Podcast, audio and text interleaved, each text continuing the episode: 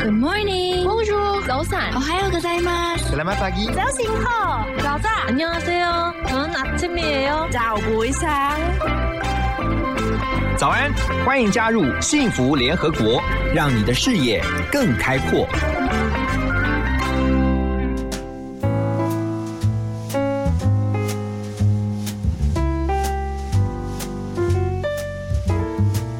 Hello，大家早安，我是何荣，欢迎大家来到幸福联合国。每周一到周五的早上九点到十点钟，我在 FM 一零二点五幸福广播电台幸福联合国带大家关注所有国际相关产业相关的焦点资讯。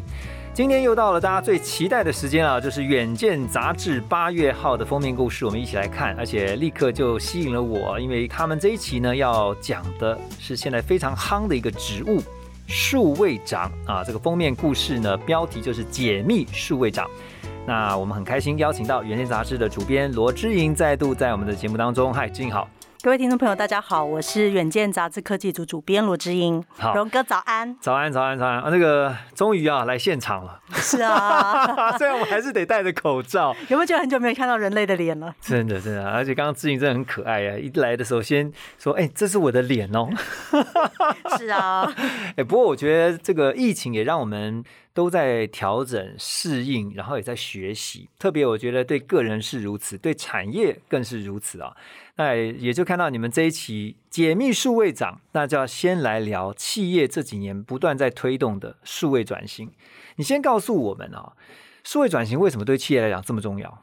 荣哥，换我来问你个问题哈怎么。说啊你？这个三级警戒的期间，嗯，你都是怎么买东西？我都是线上。线上买？呃，其实 OK 我在疫情之前我就常就透过线上对买的哦 online 的， OK，那在以前中有一些东西是实体买，现在是在线上买的吧？对在这个疫情期间，对，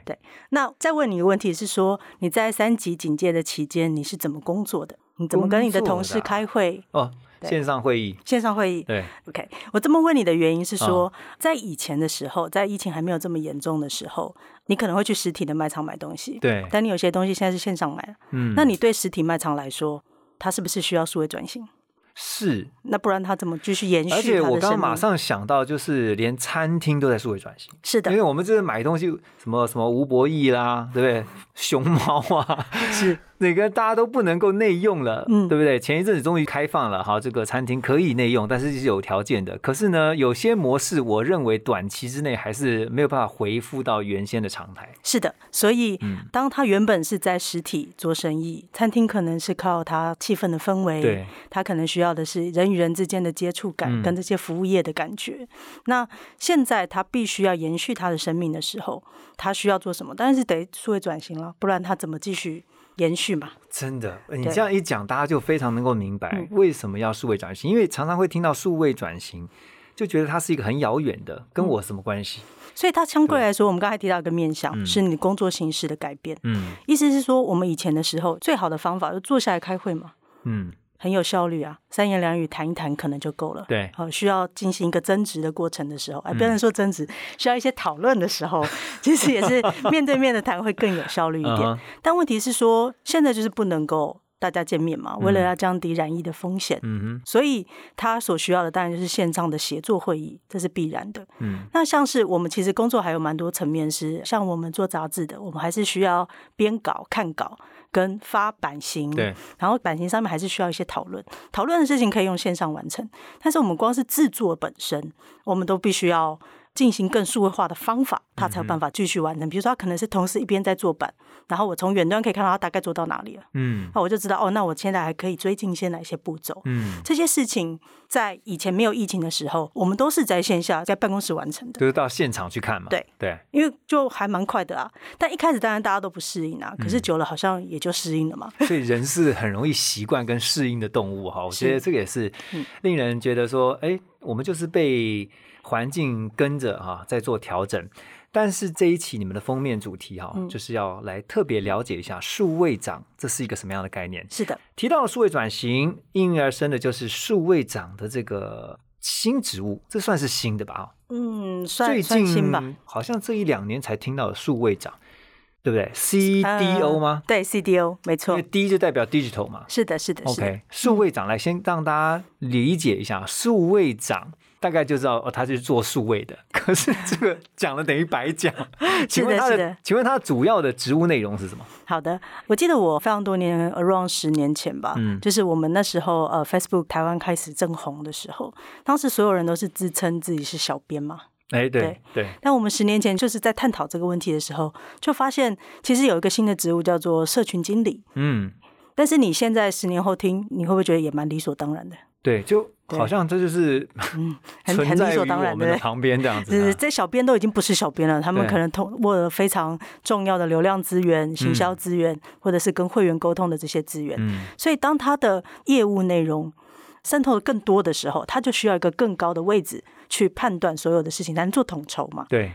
所以以前的“数位长”这个词，它其实有一点特别，有点不太特别的原因是，这些事情以前都发生，只是现在它需要一个更高 level 的人来去统筹所有的事，嗯因为他所面临到的，他所关注到、所需要改变的面向、跟类型、跟程度都越来越深，嗯他才有办法带动整个企业的改变，嗯哼所以才会是一个数位长应运而生。 OK，就像我们常常听到啊，执行长是 CEO，然后呢，财务长呢是 CFO，是然后呢，这个行销长呢 CMO、OK，现在又多了一个数位长。我刚刚听到数位长的时候，我其实我一直在想一个问题啊，就是说，刚刚志莹提到的是他要整合这么多的数据，可是我觉得他厉害的地方啊，就是说他之所以能够成为这个数位长，一定是他能够去很精准的分析这个数据背后代表的意义。然后把这样的分析的结果呢，report 给他的团队或者是他的这个 CEO，去制定他们的这个转型策略嗯 strategy 这策略。这样解读应该没错吧？呃，是没错没错，但有一点点可以修正一点的部分是说，你现在说的这个职务内容，其实以前的资讯长，哎，对哎，其实也很像，对不对？对，或者现在其实中间有一度流行叫数据长，嗯，其实也很像。那中间有什么不同啊？啊数不同据长、资讯长，还有这个现在说的数位长，中间的这种区别是什么？是，其实过去的时候，他们这些职务的设定，它多半是为了某一个任务而出现的。嗯你刚刚提到是说用数据去分析嘛，所以它的主要功能是在于数据的收集、解读，嗯好，或者是做预测，好，这个是数据它本身的意义。那资讯长在过去的时代多半是用来做，比如说办公室的 IT 建构， ，OK，啊，其实蛮难的啊，对。然后或者是如果他如果是串一些就是 to B 的系统软体，嗯它也是需要有人去做中间的衔接的。嗯虽然这些软体它的公版都做得很好，可是每一间企业它所需要的东西不一样，它还是需要一个做中间串联的人对。它有的时候是要写一些小程式让它可以对接的。对，那这些东西它其实同时管的，还包括你公司的电脑网络。嗯，哦啊还包括资讯治安那一块哈，对对对，以前比较常见的资讯长是这个类型。对，但我们现在讲的数位长，有点像，有点不像的地方是，它其实最重要的重点是带领企业数位转型这件事。以前的这些功能，以前的这些 function 型的主管，他是没有带领转型的功能的。嗯但是我们这次谈的数位长是 focus 在可以带领组织数位转型的部分。 OK，这个在军队的这种概念来讲的话，就很像是说，他是一个要带兵往不同方向去打仗的人。是的，那原先像是你刚刚提到的，像什么资讯长啊，或者是数据长，他们可能就是在平常在军队里面操兵啊，或者说就是练兵啊，是然后呢交办任务下来，我就把这个任务执行完毕。可是说要拔营出发的那个，可能就不是他们这样的角色，是是是是概念有点像这样，对对对不对，非常对，大概就是这个概念，没错。对对，我们要解释一下，因为我觉得啊有时候一聊到这种科技的东西啊，就觉得，哎、你可不可以举个例子哈？我就想嗯是说，我们要没错怎么没错让我们的听众能够理解。是你们的了解说，在国外啊，有没有哪些我们已经知道的，或者说我们也许不知道的这些企业啊或公司，他们已经有数位长这样的一个职务，然后呢，已经开始让他们在发挥作用了。嗯，是嗯。其实我们从国外有一些调查数据啊、呃他们其实最近这五六年，数位长是一个很流行的职务，哦哎，所以将近有两成的人都有大概这样的职务，对，但他实际的 title 可能不叫数位长，他的 title 可能像我们资讯长，嗯好、或者叫转型长。他是用兼职这样吗？还是哦呃，也不是，只是说它的名字不一样。 OK？但是我们在设定它的基本定义，不管是国外的调查报告，或者是我们这次的专题，嗯我们要寻找的都是带动数位转型的最高主管。嗯哼我们设定它叫数位长。 ，OK，好但实际我们去采访的时候，这个 title 出现的次数并不多、哦。嗯啊它实际出现的还是比如说像是资讯中心副总，哦，好像这样，或者是他有点叫做转型任务单位中的呃负责人，嗯嗯像这样。就是他带领一个转型计划的哦。对，没错。所以我们只是设定了一个就是稍微 fancy 一点的 title 啦。但是事实上，它为什么有一点重要性的原因，也是在于根据就是我们自己做的调查跟国外调查，其实结果很像的一点是说，当他的任务需要跨部门的时候，是好，他就很需要提升这个带领者的 level，不然你没有办法叫你同级的人做事情啊嘛。嗯 对嗯，所以如果他的这个职务的调动高一点的时候，他就可以比较有机会可以成功去执行这个转型的策略，就是他比较有 power，对，不或然者就是叫他不离动老啊因为板大家近都一点平，行，组织都是都是平行的，对不啊然，就是离老板近一点嘛。对。老板近一点也是好处啊，就是你可以争取多一点的时间，让他更有效率一点。 OK，那但是数位长他本身需要什么样的背景？背景啊、呃是不是一定要有 IT 的背景呢？还是前几年啊，我嗯们在观察、这个组织调动或是谁在带领的时候，我们发现资讯背景是很重要的一件事。嗯嗨，但是我们近年发现其实不那么重要了。嗯呃原因是因为数位转型它有两个面向，一个叫数位，一个叫转型啦、 OK？啊，对不对？那如果是你数位的方式，你至少要理解数位工具或是现代趋势嘛。你总不会现在做一个很 old fashion 的，就是做一个固接式网络的故事吧？嗯不可能。这是第一个部分，但是另外一个很重要的部分是转型，转型好难 呐、啊！你不管是不是数位转型，如果任你何又是一招转型都好难啊如呐、果你又是一艘又是一艘大船，啊，好难呐、你你你不数位的转型都很难了、啊何况对是数位的转型、啊？对，对，所以转型很难。所以他目前我们看到在担任这个岗位的人，他基本会有这两种背景，看哪一个重啊？就是说他可能资讯背景很强，但是因为他在这个组织里面的历练够久了，嗯所以他知道组织要怎么运作比较有效率，嗯所以他就有转型的这个能力。那这同一个人有数位转型两种能力，那当然就最那好最好了啊。但是让人生没有那么圆满 嘛。对，大部分的企业遇面临到的问题是，懂得数位的人不太会跟别人沟通嗯。啊，就资讯背景的人没有那么会沟通。你。你你起码艺术的用工程师，他死脑筋就丢啊 哎，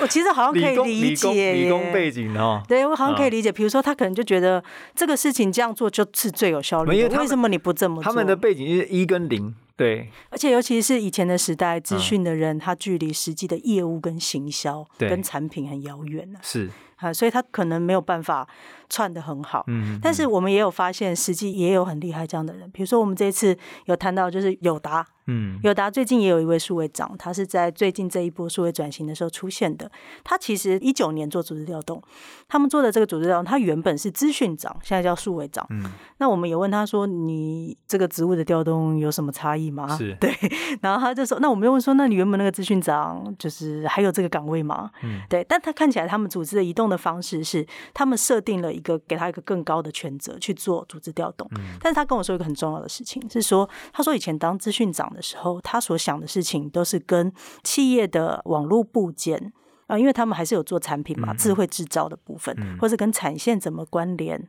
好、这个部分比较有关。但是他现在当数位长，他有一个很大的差异，他想事情是变成比较场景化的，嗯还意思是说，做出了一套系统之后，它同时符合行销跟业务的需求。嗯，好，还有就是整个公司的效率问题，你总不能一直买嘛？对对，所有的资源都是有限的，对，所以他不可能一直购入一些新的软体，嗯但他们也有一些写 coding 的能力，嗯哼所以他需要做一些整合。他以前想的事情是说，怎么样让这些事情简单就好了，嗯就是简单可以推行，大家都有东西用就好了。嗯哼但是他现在想的事情是说，比如说他现在想要带动的是某一项产品，它能够数据上云，就是大家都看得到。那这样子上云之后，带给大家的好处是什么？是行销人可以马上看到后台的库存数据，嗯哼那业务的人可能会知道哦，那我现在大概呃每个品项的量的情况。嗯当资讯它流动的过程减少更多摩擦的时候，就是摩擦变小嘛，更快的时候，理论上就是更有效率嘛。没错，对，所以现在的数位长就是友达的这位数位长，他跟我们讲的时候，他的说法是说，他觉得想事情本身就已经很大不同，他所现在的任务跟过去也都截然不同。其实这个有点像我们最近这几年也常听到一个跨的概念，就是说你想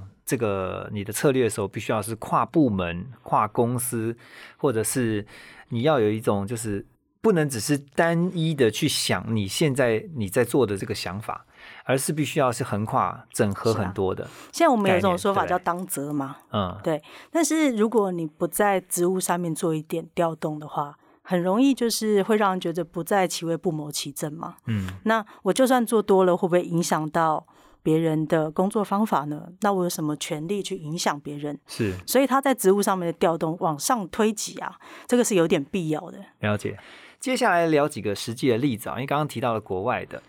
然后也提到我们的友达，那还有是大家所熟知的，比如说王品啊，是听说也是这次在你们的报道当中对的，啊，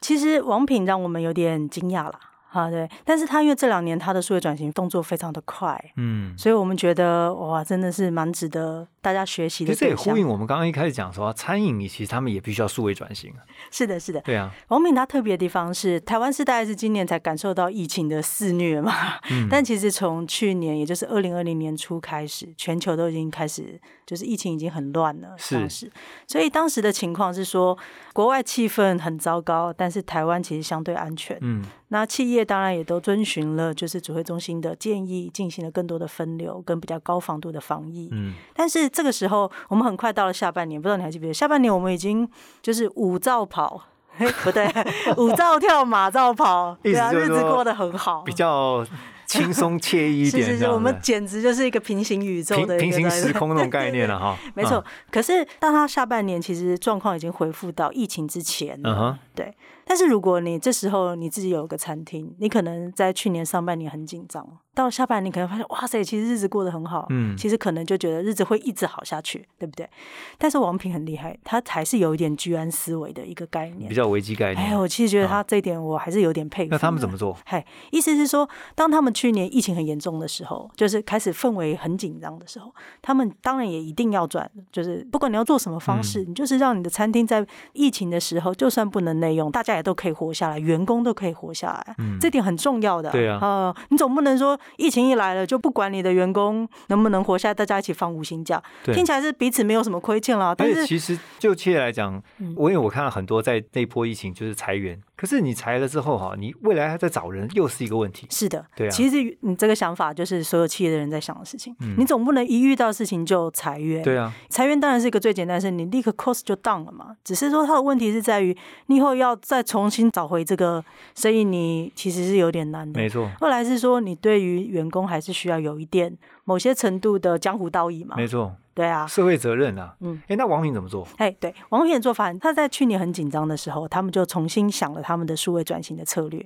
他们一直有个 app，好，那个 app 的人很多啊，嗯，哦，几百万吧，哈，几这百么万。多啊在以前，但是它是一个类似像是蚊子 APP，、 ？OK，哎，就是很少人使用。但是因为他们餐厅的氛围很好，所以这些服务生在做推广的时候，大家都愿意加入。嗯，但是因为它后续有点无力，所以大部分人下载这个 app 之后，没用。哎，或者我 OK 取得优惠之后我就删掉了。对他们以前的 app 是这个状态，但他们去年在疫情很严重的时候，他们就觉得我们不可以再这样下去了。所以重新启动的，对他竟然 从，其实最神奇的就是这点，他哦放弃了过去所有的收集来的人，他们把那个 app 直接删掉了，哇重新做一个啊打打掉重练哦对，我觉得是打掉重练的，哇我，觉得很难。企业主要做这么强心脏的事，我这个其要有实决是。心哎。对，而且当时那个 app 是已经累积了六七年或者更久嗯嗯，七年嗯八年左右的会员，嗯就算有人删掉了，还是有人留着啊。嗯，你要在那时候决定说我不要做，我重新玩一次，其实很难的。嗯但他当时就做这个决定，嗯然后投资了几千万，然后两三千万，然后两三年要做完一个新的 app 的一个推广，所以很快要啊压着做。这个 app 很快就上线了。这个上线之后，这个 app 跟过去的不同是说它的关联度更高，嗯它里面有支付，里面有电商，还有里面还有客户服务。还可以看门店，哦是不是好用一点呢？这结合所有像金流 也也是的纳入了，对不对？然哦后，这些因都为可以他很快又蹭上了就是下半年的风气，啊下半年就是很正常的状态嘛，所以他们就运用门店很大的力量去把这个 app 推起来。嗯。但是没有人想到今年台湾会是这个状态，哇，这种概念就很像是我预先先把粮草都放到粮仓里对面，然后饥荒一来的时候，我立刻拿出来用是啊。啊，我们几乎是被疫情偷袭的了。对，对，以偷袭的状态来看，他当时就立刻还好，去年下半年做好了。真的，而且他在很短时间，但将几个月时间，不到半年多一点的时间，他就让这个新的 app 的会员人数跟旧的那个是差不多的。所以他们有数位长，他的方式是，他是老板自己带， OK，好，老板自己带之外，他们有一个 team 专门做这个，然后他们有外包的合作商一起完成。嗯，对他们没有自己养太多的 coding 人所力。以这个就告诉我们，其实数位转型对企业的生存有多重要了。你看，要嗯不是有那一段，你看他今年，对，对啊，你怎么保得住旗下二十三个品牌？嗯，好，所以你刚刚提到了王品了，接下来你要告诉他是亚航，它怎么样做数位转型？亚航是一个非常特别的案例，是因嗯为它是一个差不多快要死掉的公司，当时他们亏损很严重。它应该算联航嘛，哈，对对对它算哦联航。你在亚洲航空之前知道什么是联航吗？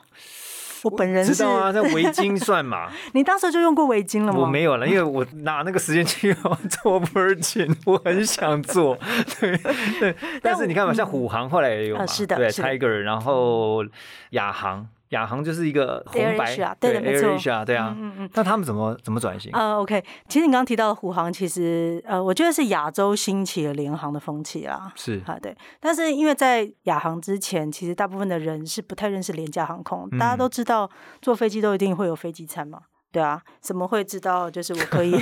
喝水对的，啊， 对，怎么可以知道我可以不吃那个飞机餐，然后我可以把钱省下来？嗯不可能嘛。嗯但是因为有了亚航之后，大家知道廉价航空这个东西的玩法了，嗨，所以呢，当时很简单的说法是说，亚航当时的营运状况非常的差，它是一个差一点要倒掉的航空公司。嗯但是因为当时他们的执行长非常的优秀，嗨，他想到一个办法，就是突围嘛，就是他就把这个联航的方式在亚洲实现，嗯所以他最快的实现方法是克制化。它的服务的重点不是在于你觉得什么东西都有，它的服务的那个感觉是让你觉得你想要的都有，不想要的都不要有。那怎么用数位的这种方式来克制化？如果说它现在很主要的一个订购的来源是来自它的网站，嗯或者是它跟其他的跟网络有关的嗯网站去做。以前的时代是跟旅行社旅行的社对这一条产业链是抽佣是很多的，对，但它直接把它打断，它比它变得很压缩，就是我纯粹只做网络上面的一行直都销。从工厂到消费者那啊，种对，概只剩念。两两个键吧，大 概。 OK，对，以这种形式，它达到了效率。嗯但是还有另外一件事，他为了要达到客制化的服务，如果他没有数位化，客人他是很难自己选的。你对这些啊事都变成打电话完成，那只是更麻烦而已。对，对所以他为了达成他这个新的 business model，他是把所有他在网络上面的事情做的很简单，嗯，所有事我都可以在这里选。所以我上飞机的时候，其实他们的空服员都已经拿到说哪个座位的人订什么餐，哦对，他这样子是不是都可以压缩的更好？但是如果没有数位化或数位系统串联在中间，它是无法达成的。嗯，对嗯，所以它是一个算是非常有名的教而案。且这种概念就会让消费者觉得，即便我做的是联航、 廉价航空，可是我一样是觉得以客为尊的感觉，对啊，我还是觉得很开心呐、 有没有？还是觉得很高贵这样哈？是是是，嗯哦 OK，这是航空。那另外，台湾这边第一银行他们怎么数位转型？嗯是我有用他们的 APP， OK 我。觉得蛮好用的。呃，其实刚刚我们提到亚洲航空的原因，是因为它是创造了一个新的商业模式，嗯而这个商业模式必须要数位系统去完成，它才有办法。嗯所以它几乎是等于在数位转型的过程，对它来讲是生死存亡了啦。它是为了要让它自己活下来，所以选择了这条道路，对，所以它才去完成这件事，是一个、是一个整个商业模式的改变。嗯但是像你刚刚提到第一银行，第一银行它跟外面的世界不太一样，因为它是半关谷银行，对，关谷银行有它自己的责任的，啊，它有人民责任，有点不太一样。嗯对，它的问题点是说，它比较特别的是，它这次他们现在找到的这位数位长啊，他现在是挂资讯中心副总，嗯还有这位刘副总，他很优秀哦，他很厉害。他以前是在更管股的组织，他是在资策会或是政府部门里面做数位顾问的。啊，这个我哦他很很意外，优我以为秀他是在那种商业银行。嗯不是不不是，是他很优秀，对。 OK，所以他们当时的问题，呃，第一银行它有一个生死存亡，它也有生死存亡的关 卡。对，它的关卡是前几年有一个盗刷的一个新闻，哦非常的严重。是对，是所以它的治安的问题被大家 challenge，但它有就是公股的身份。对，理论上，你有公股身份，是你更不能够被挑战治安的。嗯因为你是政府的嘛。那如果你是政府的这个银行机构，你都有治安的问题，你就更难得到人家的信任嘛。对，所以他有一个很大的一个生死存亡的关卡是治安，嘿，所以他就找了这位刘副总来协助做治安的这件事情。 ，OK，所以他们这个串联点非常厉害，是刘副总他也待过很多跟公部门相关的组织，嗯所以他很知道这个公部门相关的组织要怎么运作。 ，OK，嘿，所以他也很聪明，他对于就是数位事情非常的熟悉，他对金融监管的事情非常的熟悉，他不熟悉的只有第一银行这一个企业里面的组织关系。嗯所以他在进入的时候，他去参加所有的会议，他他在会议就是坐在旁边抄笔记。他说他不太会问问题，我不知道是不是真的、 啊。对对，然后他就是说他就是听嘛，听看每一个部门他的需求是什么。嗯尤其关谷银行的主管，他们对于数位化的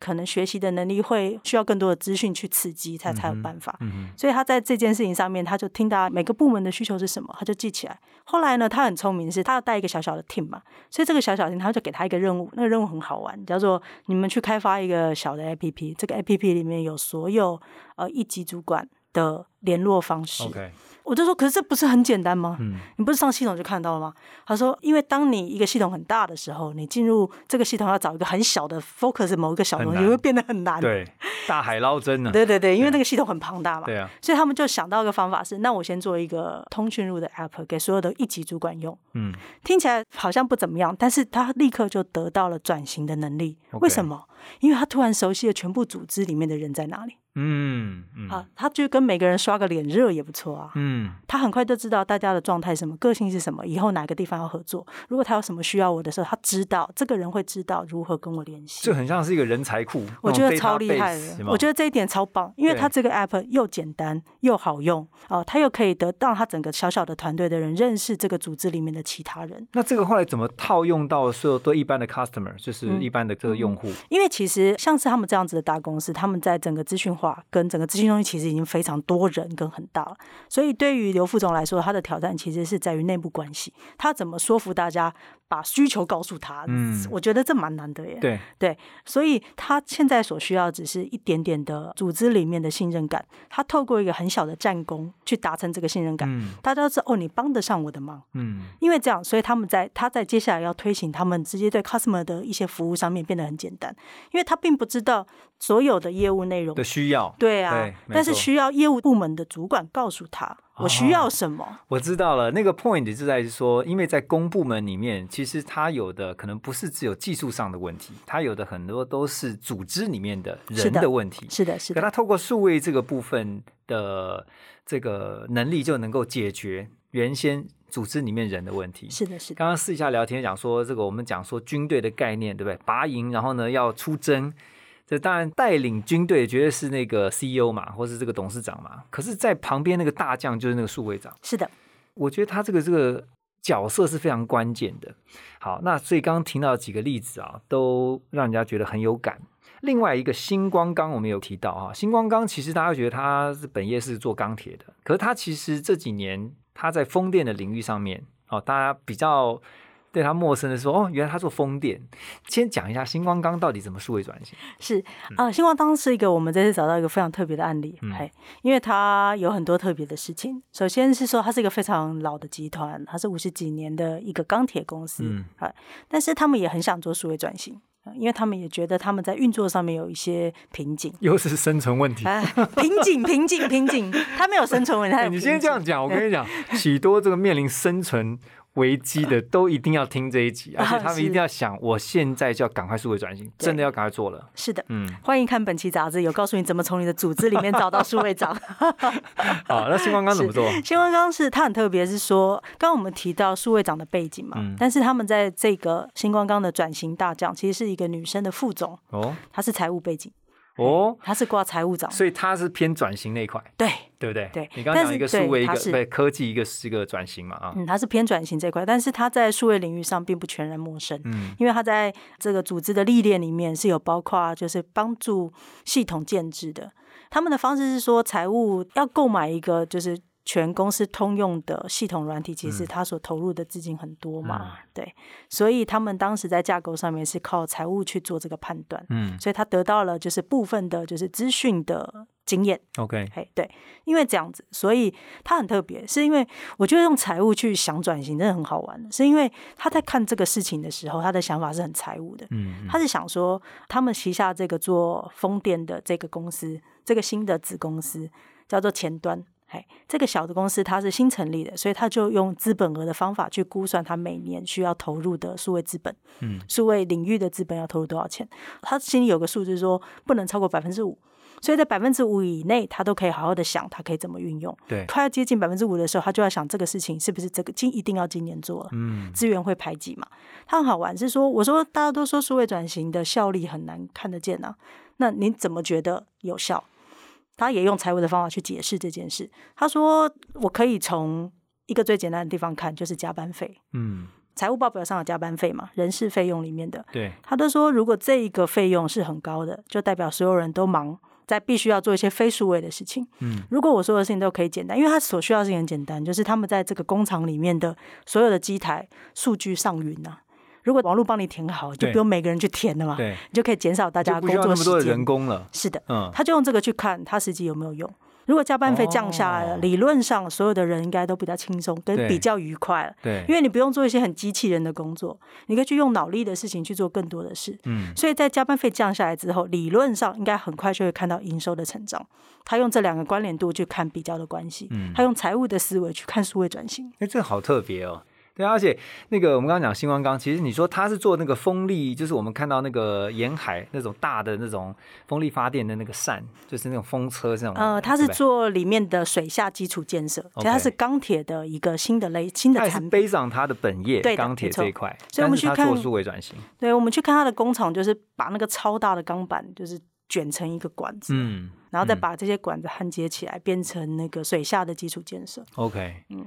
哇，所以这样听了这么多的例子啊，你真的是会发现，不管是大企业、中企业、小企业哈，其实都在做一件事情，就是要赶快转，然后赶快做好你的数位转型。这个当然就是必须要刚刚提到啊，一再提到这个数位长哈这个重要的角色来带领。那数位长的未来你们怎么看？我觉得这是我做这这次专题最大的一个启发跟很兴奋的一个部分，嗯就说我们在国外的数据里面发现，他们虽然说两成的企业都已经拥有这个跟数位转型相关的最高主管，嗯，但是呢，这个主管他的任期很短。大为什概么只有三十一个月，他是所有 C level 主管中最短命的一个职务，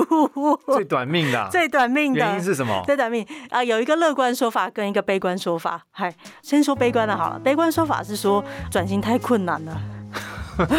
很容易就是被小人穿鞋就阵亡射箭阵阵亡嗯亡，对，转型太难了，因为你几乎是抢食别人所有既有的利益嘛，嗯转型太困难，哎，所以它的折损率很高。但有个乐观的说法是颠倒的，是说当数位长他把数位的概念带进全部组织之后，理论上组织里面的所有部门的主管都应该有了数位概念，嗯也就是说不太需要他了。哦，OK，所以他们就说，数位长的未来其实就是被消失。啊，这是很重要的观念。如果说你在这个组织里面，它是一个被消失的一个角色的话，那就代表你其实整个组织的数位转型已经完成了。哦，那这样对于这个老板来说是好事，当然啦、如果因为我他有的这个数位基因 DNA 已经都散在各部门的其他的领导的对啊，里面与了其你有对啊一个什么都懂的数位长，如果你手下你的主位主管都是数位长，不是很好吗？啊诶那我很好奇哦，最后追问一个问题啊，你觉得我们媒体的数位长会是怎么样的发展？在远见本公司，我们这个角色叫做 副总编辑。 是的你媒体怎么数位？我们的困难是我们以前都是纸本，对啊那现在都是要做成网络的。嗯那大部分的做成网络的新闻，他所阅读的心情，啊，他所需要的讯息量是不一样的。对，所以我们的难度是在于如何把我们远见想要传达给社会的概念变成一个网络的版本，嗯这是我们最大的难度。对，那我们也非常努力在做这件事，非常努力。所以我们继续为远见加油哈。是谢谢然后我刚刚突然想到另外一个事情，就是身为数位长，我觉得我要补充一点，这个数位长将来还要有心理学的背景， 因为他非常我们下次懂遇遇得呃看，遇到跟你说。嗯懂得人性，要懂得心理才对哈、是的 OK，好，我们谢谢志颖今天非常精彩的分享，也欢迎大家来啊、呃要看更详细的内容啊，欢迎看这个《远见》八月号的杂志。谢谢志颖，谢谢你，谢谢大家谢谢拜拜